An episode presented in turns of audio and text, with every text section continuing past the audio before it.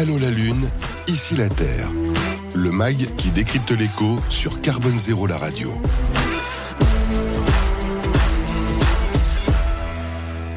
Dans cette séquence d'Allô la Lune, ici la Terre, évidemment, on s'intéresse à ce fameux objectif de neutralité carbone. On s'est fixé une date, en 2050. On sait qu'il faut agir très très vite, mais il y a un enjeu majeur dont on parle évidemment souvent, c'est l'économie circulaire. Et dans ces sujets d'économie circulaire, il y a celui de la réparation. Et donc, on va en parler avec Régis Cunning, qui est directeur service et durabilité au sein du groupe Fnac Darty. Alors, je vais commencer, je vais gentiment vous poser une question, si je puis dire. Pour fabriquer un réfrigérateur, vous savez qu'il faut 1,75 tonnes de matériaux. C'est un aller-retour en voiture Paris-Marseille. Pour équiper toute une maison, on dit que c'est 2 tonnes 5 d'équipement, soit le poids, j'adore ça, d'un hippopotame. Hein. Ce sont des, des, chiffres qui nous sont donnés. Alors évidemment, vous, vous ne fabriquez pas ces produits. Bon, est-ce que vous vous réveillez le matin en disant quand même, je fais pas de bien à la planète?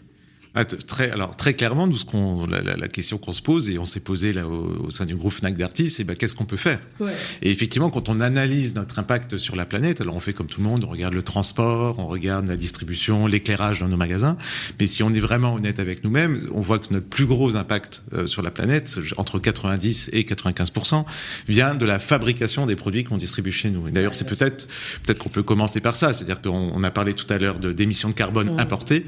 En fait, faut, faut, faut faut avoir, faut qu'on ait tous en tête que euh, les produits qu'on consomme, etc., sont fabriqués à, souvent à l'extérieur de France, et donc oui. du coup, c'est des émissions de carbone qui ne tombent pas dans nos, quand on compte euh, les émissions de carbone en France. Je suis allé acheter une marque française hein, de réfrigérateur. J'ai bien regardé, c'était fabriqué euh, en Asie. Bon, voilà. voilà. Et donc du coup, ces émissions de carbone-là représentent euh, en réalité, alors selon les catégories de produits, en général plus que 50%. Et euh, par exemple, un lave-linge, c'est 60% des émissions de carbone mm. sur toute la durée de vie d'un lave-linge qui dure quand même en moyenne 10 ans. Hein, c'est la fabrication. Euh, sur des téléphones, c'est 75. Sur des télés, en fonction de la taille d'écran, mm. c'est 80%. Donc en fait, l'émission de carbone liée à la fabrication des produits est vraiment ce qui a le plus d'impact mm. euh, sur la planète. Et la conséquence de ça, donc on en vient à la réparation, euh, c'est de dire, ben, finalement, quand je vais allonger d'un an, deux ans, trois ans euh, la durée de vie des produits que mmh. j'ai euh, que j'ai chez moi, euh, par exemple en les réparant, par exemple en les maintenant, bah, ça va non seulement être bien pour moi parce que je vais faire des économies, mmh. mais aussi pour la planète parce que je vais réduire d'autant le, les émissions de carbone et mon impact sur la planète. Alors quand on regarde quand même ce que vous avez publié, un baromètre hein, du SAV, c'est vrai aussi qu'il y a une question, on va dire, d'acculturation à ces sujets-là parce qu'on le voit de façon très nette et on le sait très bien. Euh, quand on a un smartphone, on peut le garder en moyenne 4 ans, hein, c'est ce qui en est ressorti. Alors parfois, ils ont un niveau de durabilité plus important, et heureusement.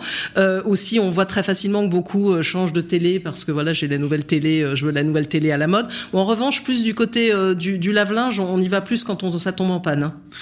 bah, effectivement, 60%, 60 des lave-linges, ce qu'on voit dans le baromètre du SAV, 60% des achats de lave-linge sont liés à un produit qui tombe en panne. Et en fait, mmh. quand on regarde les médianes, après les moyennes, etc., il y en en a euh, beaucoup qui ont moins de 8 ans. Mmh. Donc on pourrait se dire, bah, tous ces tous ces 60% qui ont moins de 8 ans, on pourrait les réparer. Il faudrait faciliter l'accès à la réparation. Et si on allongeait d'un an, deux ans, par exemple, un an de plus d'électroménager, mmh. c'est 15% de déchets en moins euh, à l'échelle de la France. Donc mmh. c'est quand même les, les, impacts de rallonger de juste un an, juste un an, vous faites une petite réparation, un petit entretien, ça rallonge juste un an, c'est assez considérable. Donc c'est ce qu'on voit très clairement dans, dans le baromètre du SAV, avec des écarts entre les catégories de produits. Hein. On vous disait, un smartphone c'est 4 ans en moyenne, beaucoup on, on on l'échange au bout de au bout de deux ans. Oui, euh, voilà, les lave-linges c'est entre 8, 8 et 10 ans, alors que on est capable aujourd'hui de réparer des lave-linges qui ont 15 ans. Mmh. Alors euh, on parlait tout à l'heure en introduction aussi de la loi AGEC hein, qui fait beaucoup euh, bouger les, les, les choses hein, sur sur ce sujet, la loi anti-gaspillage pour une économie circulaire, avec la mise en place notamment de l'indice de réparabilité hein, dans un premier temps sur cinq produits. On attend un indice de durabilité, c'est ça qui est piloté notamment par par l'ADEME pour permettre justement finalement l'idée c'est pour les consommateurs d'avoir le maximum d'informations sur le degré de réparabilité dans un premier temps, et ensuite ça sera sur la fiabilité, justement l'évolutivité euh, du produit afin de pouvoir comparer. Est-ce que vous pensez voilà que typiquement ce genre d'outil peut être efficace? Ah oui, très clairement. Mhm. Hein, Et d'ailleurs, on, on voit les résultats, on voit les résultats euh, dès aujourd'hui. Et, et c'est quelque chose qui était, moi, je trouve euh, impressionnant. euh, en tout cas, moi, qui m'a qui m'a fait beaucoup plaisir, c'est la rapidité à laquelle ces sujets-là, avec laquelle ces sujets-là sont venus euh, sur le devant de la scène. Faut revoir hein, l'historique de la loi AGEC, de l'indice de, de réparabilité. C'est quelque chose. On s'était rencontrés, nous, Fnac Darty, avec euh, Alta l'obsolescence programmée, les Amis de la Terre, avec l'ADEME, et on s'est dit, est-ce que et on avait le labo Fnac, hein, vous avez le, le SAV, euh, 2500 techniciens, le labo Fnac, et on a essayé de se dire, bon, est-ce qu'on peut faire quelque chose sur la réparabilité? Et en réalité, quand vous demandez à un technicien, vous lui montrez deux produits et vous lui demandez lequel est le plus réparable, il est assez rapidement facile de bah celui-là il a des vis celui-là j'arrive facilement à le démonter etc et donc on se dit bah on pourrait on pourrait quantifier ça et mettre une note là-dessus. Et ça on l'a montré. On a travaillé avec nos partenaires les ONG et l'ADEME sur euh, sur ces sujets-là. Et donc très rapidement on a réussi à me faire un, un petit protocole pour évaluer la réparabilité. Et, et ça, bah, ça peut, petit à petit, ça fait un peu un effet boule de neige. C'est, ça a intéressé beaucoup de monde, les constructeurs s'y sont intéressés, le ministère s'y est intéressé, et c'est devenu euh, l'indice de réparabilité de la loi AGEC en deux ans. C'est-à-dire, vous imaginez une norme qui, a- qui peut sortir en deux ans. Vous voyez, la rénovation de l'étiquette énergie, ça prend 25 ans. Voilà. Donc, donc euh, c'est quelque chose. Et c'est pour ça que je vous disais dans, en introduction. Été très précurseur en la matière sur Exactement. le sujet. Il faut bien le dire. Parfois, il faut se féliciter de certaines choses. Et donc un des messages que j'aimerais passer, c'est que qu'il est possible d'aller vite, en fait. Mm. Donc si on si on si on s'y met, si les leaders euh, des marchés, les entreprises qui qui ont un pouvoir d'influence comme nous, on peut l'avoir, mais il y en a d'autres, euh, prennent ces sujets-là et prennent les prennent sérieusement. En fait, on peut aller beaucoup plus vite que ce qu'on fait aujourd'hui. Alors, on peut aller vite. Il y a encore le souci parfois que acheter un produit neuf, ça coûte plus cher moins cher que de le faire réparer. Donc parfois les Français ont envie, mais ils y vont pas. D'abord ils savent pas toujours à qui s'adresser. Donc là il y a un petit effet euh, euh, booster euh, qui devrait être créé, on va dire, par le fonds réparation. C'est ça qui va bientôt arriver avec l'idée de proposer un bonus finalement, un peu comme quand on donne un bonus quand on achète un vélo électrique. Finalement de la même façon, vous allez faire réparer, vous aurez une petite somme pour euh, pour finalement euh, vous offrir cette réparation. Euh, Vous avez tout à fait raison. Le, le, le principal frein à la réparation aujourd'hui, en tout cas dans l'esprit des gens, c'est le prix. D'accord. Donc euh, les questions, des solutions pour lever ce, ce, ce, ce, frein, qui est aussi un frein psychologique, hein, parce que parfois c'est moins cher que ce qu'on pense, surtout si on répare soi-même. Euh, mais le, et donc il y a plusieurs méthodes qui peuvent permettre, euh, qui permettent de faire ça. Le fonds réparation, c'est c'en est une. Hein, donc bientôt, euh, quand vous allez réparer vos produits, vous allez pouvoir bénéficier d'une subvention et donc diminuer euh, le, le montant de, de, de- pour vous de, de la réparation. Dans certains cas, euh, sur certaines catégories de produits au début, puis ça va s'élargir. Il y a d'autres choses aussi à inventer, hein, qui sont par exemple sur les modèles économiques.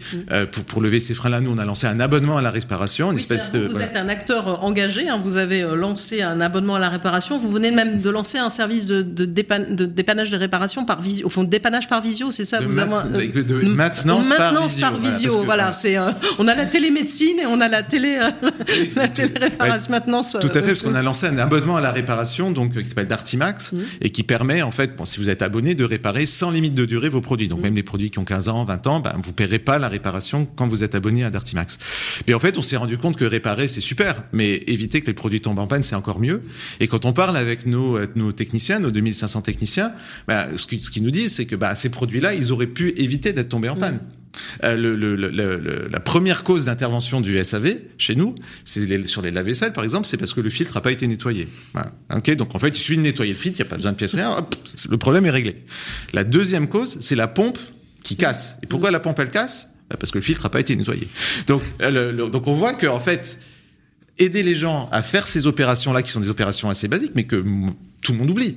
Parce qu'on a euh, 50 appareils chez soi, les notices, elles sont réparties, parfois les notices sont pas, sont pas claires. Donc même des gens engagés euh, comme moi, euh, on oublie aussi de livrer des trucs. Donc avoir ce service de maintenance à distance par visio qui va vous aider, vous conseiller pour faire ces entretiens réguliers, bah, ça va éviter de, de, de faire en sorte que les produits tombent en panne, d'une part, et puis ensuite, on a toujours notre service d'abonnement à la réparation, que c'est si jamais ça finit quand même par tomber en panne, mais on sera là pour allonger la durée de vie de vos produits. Alors, allonger la durée de vie, et j'allais dire finalement, ça bouscule, mais comme beaucoup de sujets, hein, l'économie circulaire, euh, votre modèle à vous, parce que finalement, vous allez vendre moins de produits si on les répare. Oui.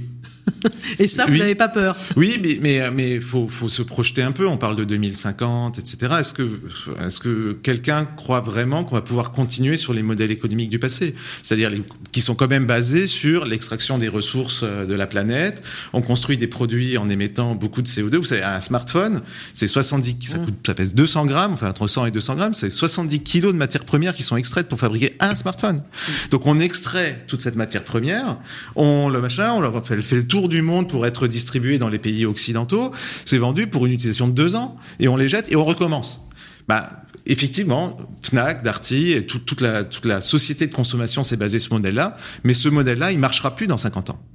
Et donc la, la question qu'on doit se poser, les entreprises leaders, c'est bah, comment on fait cette transition-là? Comment est-ce qu'on fait évoluer nos modèles économiques pour rester compatibles, pour continuer à employer tous les gens qu'on emploie? On a 25 000 personnes, euh, euh, on a aussi cette responsabilité-là de l'emploi. Et donc les emplois de demain, il y aura certes, on continuera à vendre des produits, probablement ce sera des produits qui auront plus de matières recyclables, qui seront plus recyclables eux-mêmes, mais aussi des emplois autour de l'économie circulaire. On a en ce moment 250 jeunes en formation dans nos écoles du SAV pour créer des emplois techniques. Et ça, ce sont les emplois de demain, des emplois autour de l'économie circulaire pour allonger la durée de vie des produits. Ben voilà, on s'est projeté à 2050. Merci à vous, Régis Cunning, donc directeur service et durabilité au sein du groupe Fnac Darty. Est-ce que l'un ou l'autre, oui, voilà, je sais que vous êtes prêt à commenter le sujet. oui, parce que le point qui est clé, qui a été soulevé, c'est que au lieu d'avoir euh, une économie ou un système, et le, le numérique en particulier dans l'entreprise est le bon exemple, qui est orienté sur du renouvellement ou autre, le fait de le réorienter sur anticiper réparer, éviter les pannes, signifie en fait de gagner pas mal de temps, d'avoir effectivement un impact écologique. Euh, quand on choisit, euh, on se focalise toujours sur le produit lui-même, mais le fait, par exemple, d'avoir moins d'applications, moins de fichiers euh, sur son poste de travail signifie qu'on réduit aussi la bande passante consommée sur Internet, la taille de mémoire consommée dans les serveurs ou autres, et donc l'impact va au-delà de la machine elle-même. Ça a aussi un impact sur le nombre d'équipements à transporter qui diminue ou autre. Donc on est en train d'évoluer vers plus d'anticipation, mmh. éviter un maximum de pannes et justement avoir un engagement supérieur des citoyens ou des collaborateurs euh, dans cet objectif de sobriété. Rémi Babu, vous voulez ajouter quelque chose Bon, on a compris, vous réparez vous-même. J'ai pas pris de notes. Non, non. Euh, non, non, mais tout ça, c'est effectivement, c'est des choses qui sont très bien. Tout ce qui est indice de réparabilité, effectivement, ça a été très vite. Euh, là où je vous ajouterai un petit commentaire, c'est que ça a été très vite. Mais si on se projette typiquement à 2050, le temps que les modèles économiques mm. bougent encore un peu et qu'on arrive dans un nouveau régime, d'une part, et le temps que les parcs se renouvellent et que euh, voilà, ce nouveau régime se diffuse euh, à euh, l'ensemble du bah, des parcs d'équipements mm. qu'on a de terminaux. Bah, en fait, on, on y sera à 2050. Donc c'est vraiment c'est vraiment le moment de faire ça maintenant. Et sur tous les secteurs qui tergiversent, bah, en fait, ça risque d'être trop tard. Allô la Lune, ici la Terre. Une émission à réécouter et télécharger sur le site de Carbone Zéro la radio et sur toutes les plateformes de streaming.